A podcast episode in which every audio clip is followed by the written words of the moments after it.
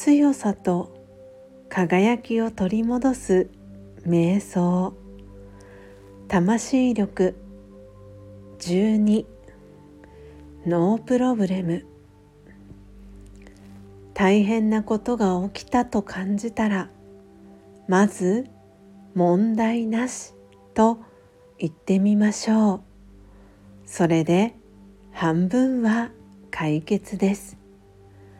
心配しても悩んでも誰かのせいにしてもますます解決から離れていきます。問題なしと言った時内側から解決に向かう力が湧いてきます。さあ行ってみましょう。ノープロブレム。問題なし。オームシャンティ